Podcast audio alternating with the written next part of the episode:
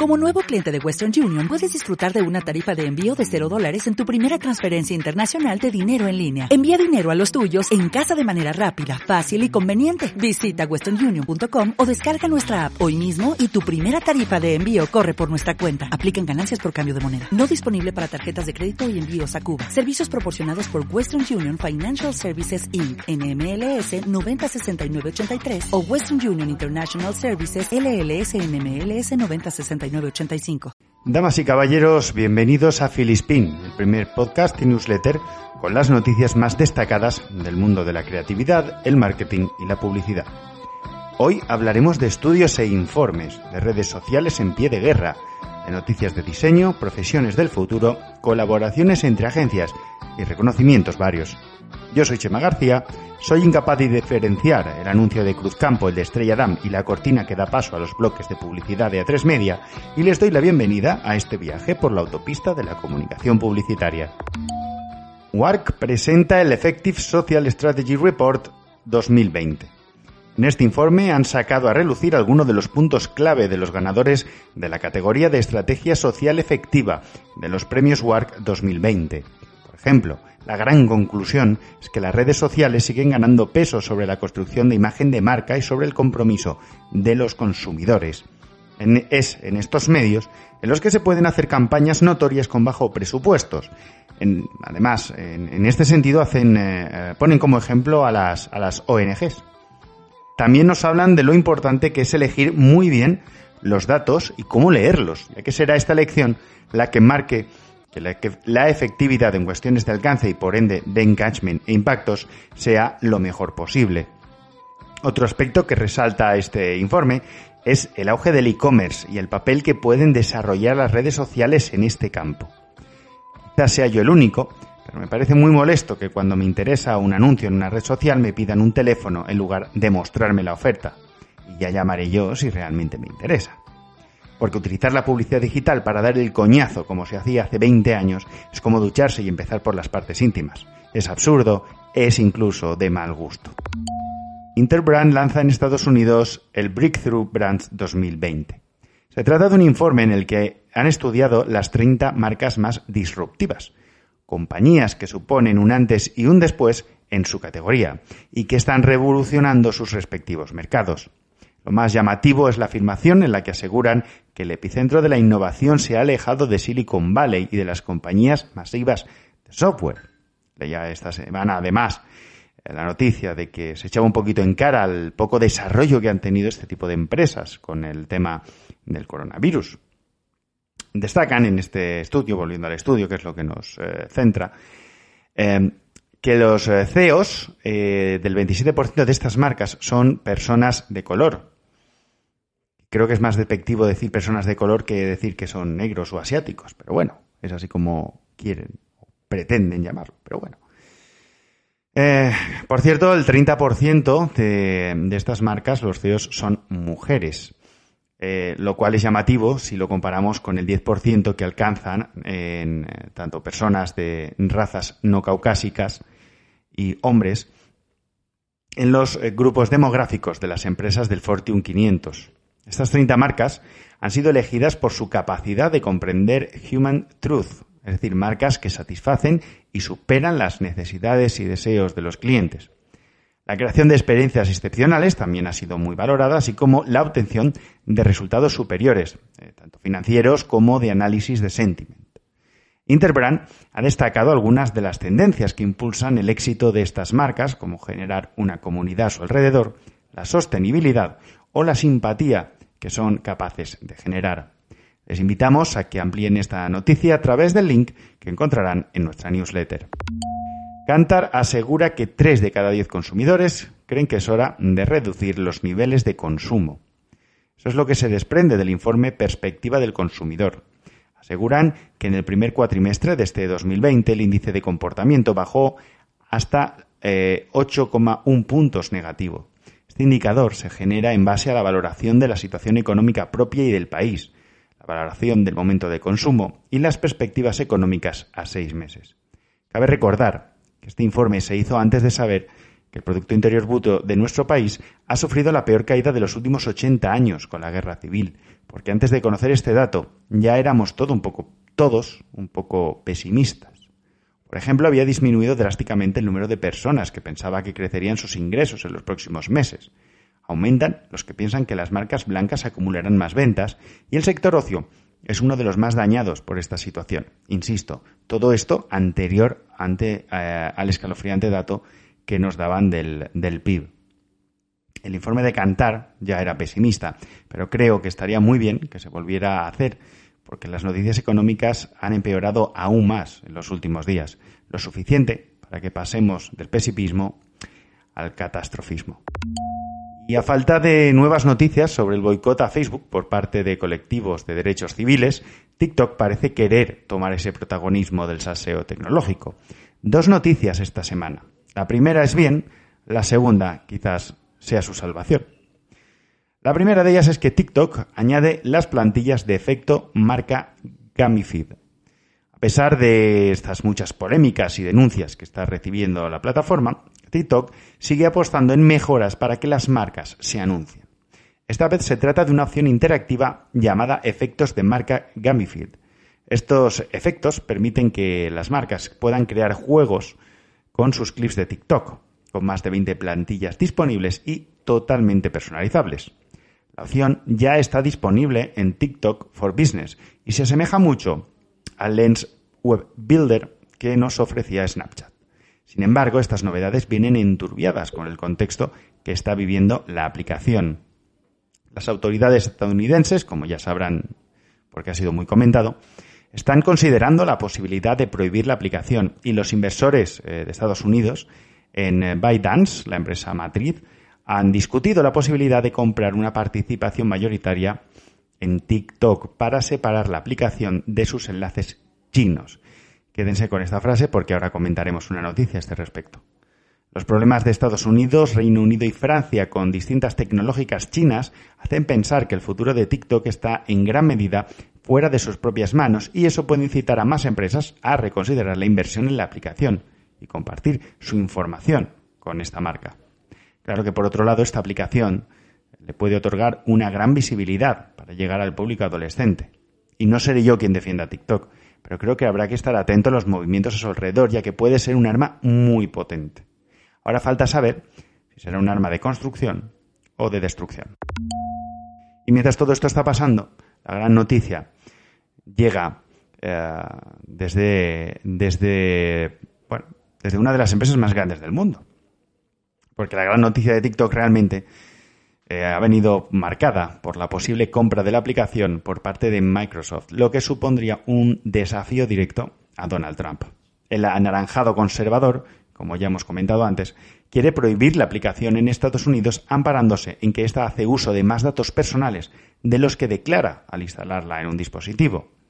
La compañía de Bill Gates pretende cerrar la compra antes del 15 de septiembre y en un comunicado Microsoft asegura que la compañía precisa que ambas han notificado su intención de explorar una propuesta preliminar que implicaría la compra de TikTok no solo en Estados Unidos, sino también en Canadá, Australia y Nueva Zelanda. La intención, en cualquier caso, es mantener la experiencia de los usuarios, pero reforzando la seguridad y la protección de la privacidad, cosa que Microsoft no es su punto fuerte, precisamente. Pero oye, la intención es buena, eso sí. En cualquier caso, esta empresa asegura que su voluntad es la de que todos los datos privados de los usuarios norteamericanos se transfieran y permanezcan dentro de sus países. También han hecho hincapié en que entienden la preocupación del, presidente de Trump, posiblemente para evitar una nueva guerra entre la empresa y los poderes políticos, algo que, por otra parte, es bastante habitual, aunque Facebook le ha robado mucho protagonismo en este campo. Eh, como llamativo también es que expertos en, ciberseguridad han eh, señalado que este potencial riesgo para la seguridad nacional que representa la aplicación es, eh, es teórico, que no hay ninguna prueba ni ninguna evidencia. Habrá que esperar, pero todo apunta, todo apunta perdón, a que de nuevo Trump va a perder una pelea, en su particular cruzada, contra las tecnológicas. Donald, esa excepción que confirma la regla de que el naranja es el color más feliz. También conocíamos que los españoles son reacios a vivir de sus seguidores en Internet. Cameo es una app en la que puedes hacer eh, que un famoso te envíe un mensaje personal. Por ejemplo, hacer que Chuck Norris te envíe una felicitación a tu cuñado te puede salir por unos 276 euros más o menos. Esta curiosa aplicación ya ha llegado a España. Cuenta con personajes como Pau Gasol, Natalia Jiménez, Sergio García o Alba Rico, que pueden enviar el mensaje que tú quieras a cambio de una buena cantidad de pasta. Esta curiosa aplicación sigue el camino de otras, en las que las celebridades pueden ganar dinero gracias a sus seguidores y sus fans. Sitios como Patreon, que ya ha recaudado mil millones de dólares, o Substack, que ofrece además asesoría legal y el envío de newsletter, o Podia y su plataforma para cursos online. En España está a punto de lanzarse Suscribia, aunque sus creadores aseguran que en nuestro país la gente no sabe monetizar audiencias. Esto explicaría que casi todas las plataformas para este fin vengan de Estados Unidos.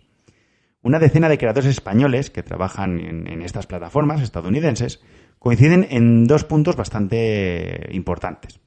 Uno es ser global y usar el inglés como lengua de comunicación. El otro, que los modelos de pago que se aparten de la tradicional publicidad o patrocinio suelen dar vértigo.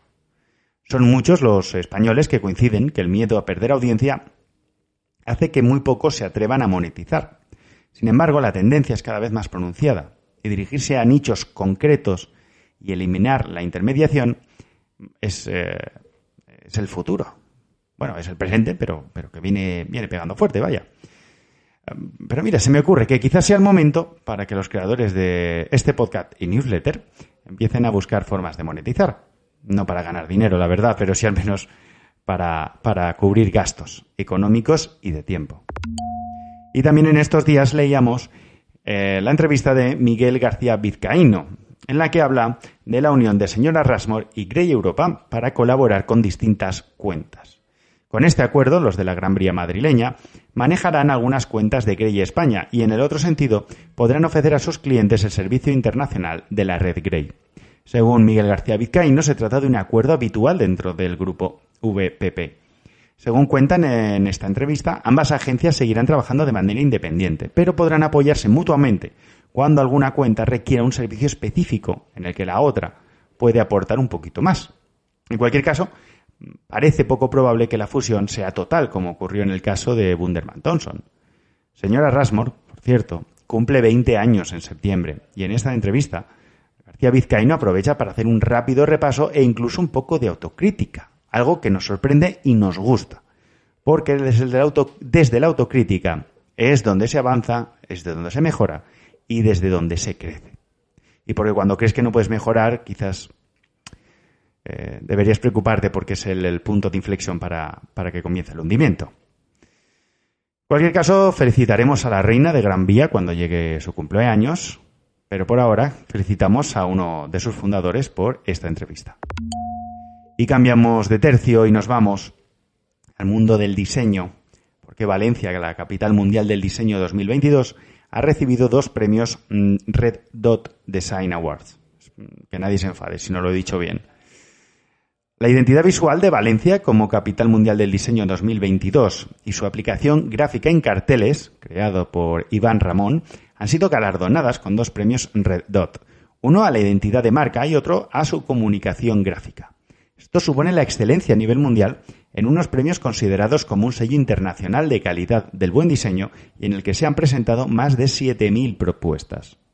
Según el propio Iván Ramón, el diseño modular de la identidad abre paso a una infinidad de composiciones permitiendo un amplio desarrollo, sin una significación concreta, pero reconocible. Desde 1955, el Design Centrum Nordrhein-Westfalen distingue los diseños de productos internacionales con el premio Red Dot, que se entregan en una ceremonia organizada en el, Teatro Alto de Essen, Alemania. No sé alemán, si lo he pronunciado mal, les pido disculpas. La categoría de comunicaciones y gráfica existe desde 1993 y está orientada a profesionales del diseño, instituciones, agencias emergentes y empresas. Estos premios eh, se suman a los ya conseguidos por el cartel de Valencia Capital Mundial del Diseño 2022 en los premios Graphics de este año, con un oro en su versión amarilla y una mención honorífica en la adaptación del cartel en gris. Ambos serán incluidos en el libro Posters Anual 2021, uno de los más preciados y demandados por el sector mundial del diseño gráfico. Valencia en el centro del diseño, pese a estar haciendo una de las plazas principales de la ciudad más antiestéticas de nuestro país. Pero como valenciano, me mola. Aunque lo parezca, eh, la noticia que viene a continuación no es un copia y pega. Eh, lo hemos eh, visto en este mismo podcast decenas de veces. Y es que últimamente los rebranding mm, parece que no están aportando mucha novedad. Esta vez nos lo trae Toyota, Toyota, perdón, que ha actualizado su identidad visual. Los motivos que esgrimen son los de siempre. Responder a las necesidades del mundo digital y a la transformación de la compañía. Intentaré hacerlo resumido para no repetir lo mismo que hacemos semana tras semana, tras semana, tras semana. Eh, las novedades. La tipografía utilizada ahora es Toyota Type, es una fuente sans serif que mejora la claridad, aunque dejará de utilizarse el nombre en las comunicaciones y se optará únicamente por el logotipo, que ha pasado de 3D a 2D. Fin. Todo lo demás es un copia y pega de todos los rebrandings. Que si responden a una evolución de la sociedad, que si es una imagen que marcará el futuro, bla, bla, bla. En cualquier caso, pueden leer más sobre esta noticia a través del link que encontrarán en la newsletter, pero ya les adelanto que es más de lo mismo y es más de lo de siempre. Y parafraseando a Homer Simpson, aburro. Y estos eh, serán los cinco empleos más demandados en el futuro, según la red social LinkedIn, mi red social favorita, que ha creado un ranking con los cinco empleos que tendrán una mayor proyección y demanda en el futuro. Eh, bueno, en primer lugar está el mal llamado copywriter la profesión de redactor web, que es así como debería llamarse y no hacer caso a vendehumos y cursos de pésima calidad, incluye eh, en sus funciones la optimización SEO, el mail marketing y la redacción de blogs. Se puede llamar también redactor de contenidos, pero nunca copywriter. ¿O es lo mismo Cien años de soledad de García Márquez que el libro de Belén Esteban? No, ¿verdad? Pues eso. Atraer a nuevos clientes será también una profesión muy demandada. Esta requerirá habilidades un poco más analíticas y tácticas, así como un mayor control del marketing digital más puro. Otro empleo que ha alcanzado gran notoriedad recientemente es el de gestor de afiliados, un puesto que aúna las relaciones públicas con la atención al cliente. El siguiente perfil, que tiene que ver con el autoempleo y se incluye en lo digital, es el de closer de ventas. Su labor es, como dice su nombre, cerrar ventas, pero tienen que ser de alto valor, ya sea en cualquier sector o ámbito.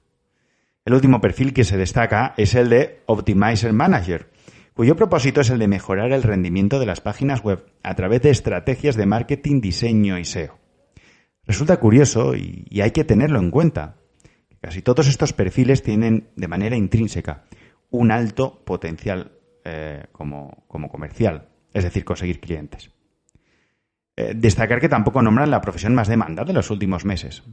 El copywriter que domina el paquete Adobe con perfil analítico y que quiera cobrar en buenos ratos con fruta fresca. Bromas y críticas aparte, la siguiente noticia eh, nos ponemos ya un poquito serios porque es bastante durilla. Vais España cierra y medio centenar de redactores ya engrosan las listas del INEM. Tras 13 años de actividad, la empresa Vice Iberia Media Group ha entrado ha entregado, perdón, las cartas de despido a toda la plantilla, una plantilla que estaba compuesta por 57 trabajadores. Se repartían en la redacción, en publicidad y en eventos. Una vez terminados los proyectos que ahora mismo están en marcha, aseguran que se procederá a la disolución de la sociedad en nuestro país y se trasladará toda su actividad a Latinoamérica. El cierre afectará tanto a la parte digital como a la empresa, dejando una situación calcada la vivida por BuzzFeed y Playground hace unos años a raíz del cambio del algoritmo de Facebook, que hizo disminuir drásticamente el tráfico de estos medios. Vice España acumulaba varios años de pérdidas y su cierre llega tras centenares de despidos de la matriz estadounidense a nivel global desde hace un año y medio más o menos. Desde Filispín, todo nuestro apoyo a los compañeros de Vice España y a todos aquellos que están sufriendo esta anómala y terrorífica situación. Y si me lo permiten, vamos a hablar de algo un poquito más alegre, ¿vale? En este caso vamos a hablar de eh, una iniciativa de una publicación hermana, bueno, hermana, si me permiten tomarme esa licencia, de la publicidad. Eh, la publicación invita a participar en los eh, quintos premios de la publicidad programática, que si las circunstancias lo permiten, evidentemente, se celebrará el próximo 22 de septiembre en el sexto foro de programática. Y con él también tendrá lugar la entrega de estos premios. Eh, la fecha límite de inscripción será el 7 de septiembre, día del aniversario de Nato Roja y de Mecano. Y estos reconocen e impulsan, estos me refiero a los premios, no a Mecano, que reconocen e impulsan el buen uso de las herramientas relacionadas con la compra-venta programática, el RTV y la buena gestión del dato. Para conocer eh, toda la información sobre este evento pueden entrar en la publicidad.net barra premios programática. Por supuesto, encontrarán el link en nuestra newsletter y en filispin.es. Y como el borrique va a la linde, pues nosotros vamos a hablar de publicidad, que es un poco la madre del cordero. Empezamos hablando de los cinco spots nominados a mejores, mejores anuncios del año en Estados Unidos, según los Emmys 2020. Los miembros de la Academia de Televisión estadounidense han elegido los que, para ellos, evidentemente, son los cinco mejores spots que se lanzaron durante el año pasado. En filispin.es van a encontrar los enlaces para ver los cinco anuncios y les aseguro de corazón que valen mucho la pena. Hay para todos los gustos, uno emocional, uno divertido, uno artístico, uno nostálgico y otro social. En la variedad está el gusto, dicen. El primero de ellos es eh, de Sandy Hook Promise y se llama Back to School Essentials. BBDO Nueva York ha creado esta pieza para esta organización que lucha contra la violencia con armas de fuego. En, eh, en este vídeo, unos niños hablan de la vuelta al colegio, con un giro de guion que hace que sea imposible quedarse indiferente. Siguiente nominado eh, ha sido creado por Droga5 London para Amazon y lleva por nombre Before Alexa. Este spot, que es de tono humorístico, está protagonizado por Ellen DeGeneres y Portia de Rossi y fue emitido durante la Super Bowl. En él sus protagonistas imaginan cómo debió ser aquel mundo antes de que apareciera Alexa. Pues así de entrada con más privacidad. El siguiente anuncio que está nominado es Bones de los Apple iPods, un bonito anuncio creado por TVVA Media Arts Lab y que muestra cómo la ciudad se convierte en el patio de recreo de un hombre cuando pasea por sus calles escuchando música. Como dato curioso, tuvieron que crear un decorado a dos metros del suelo para que el protagonista pudiera impulsarse las camas elásticas. Eh, Jeep tiró de nostalgia con Ground, Groundhog Day, el Día de la Marmota, o como se conoció en España, Atrapado en el Tiempo, y ha sido creado por High Dive y en él se reproducen diversas escenas de la mítica película. Eh, por cierto, mm, es uno de los spots que más conversación generó durante su estreno en la Super Bowl. El último nominado, pero no por ello de menor eh, o inferior categoría, es The Look, de Project Gamble. Se trata de una continuación de un premiado spot de 2018 en el que se hace una crítica al racismo que un hombre negro realiza acciones cotidianas mientras recibe miradas de sospecha y desconfianza por parte de la gente con la que se encuentra. La campaña es de Gray y Cartwright. Los ganadores eh, los conoceremos el 20 de septiembre y daremos cuenta de ello en Philispid. Y seguimos con listas de anuncios, en este caso los 10 más populares creados durante el encierro por la pandemia.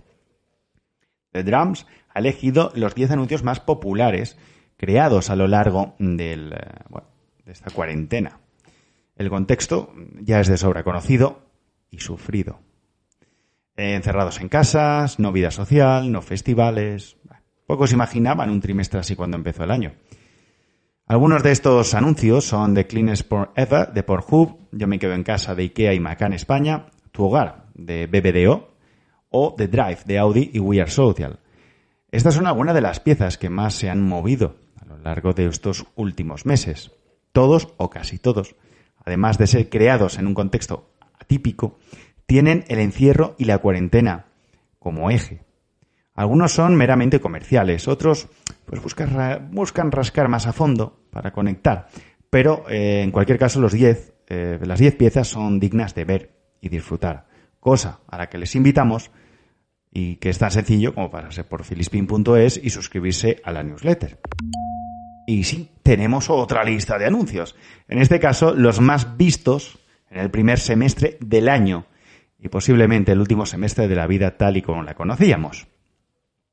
Desde el primer anuncio de la Super Bowl, creado por una agencia española, hasta acciones motivadas por la cuarentena, Hay que reconocer una cosa, y es que la comunicación ha vivido un semestre muy desconcertante. El anuncio me has visto en estos meses, en estos seis meses, ha sido precio bajismo de Lidl y que viene firmado por Tiempo BBDO. Le siguen Step on Earth de Turkish Airlines, el anuncio de la Super Bowl al que hacíamos referencia antes y que viene de la mano de David Madrid, y El mar siempre espera de Wunderman Thompson para Pullman Tour. Leo Burnett y su Tenemos que vernos menos para Rua Vieja se coloca en cuarto lugar de la lista. Dentro de este top ten destaca una campaña de McDonald's que viene firmada por tres agencias. La última pajita de plástico está firmada por Llorente y Cuenca, TVA y OMD. Pueden encontrar estas 10 increíbles piezas, que también son muy interesantes, en el link que encontrarán en la newsletter. Les recomendamos que no se la pierdan, porque muy posiblemente sea esta la primera hornada de la publicidad audiovisual que vamos a tener a partir de ahora. Y de momento vamos a dejarlo aquí, porque nos hemos dejado un montón de nuevas campañas, pero esas las vamos a guardar para el siguiente podcast. Son muchas y muy buenas, así que creo que vale la pena comentarlas eh, sin prisas. Mientras tanto, recuerden, en nuestra newsletter tienen los enlaces para poder leer y ampliar todas estas noticias, así como las piezas, los informes y demás anexos a los que hacemos referencia. Pueden suscribirse a nuestra newsletter a través de la web filispin.es y escuchar los podcasts desde iVoox o Spotify. Besos, abrazos y gratitudes.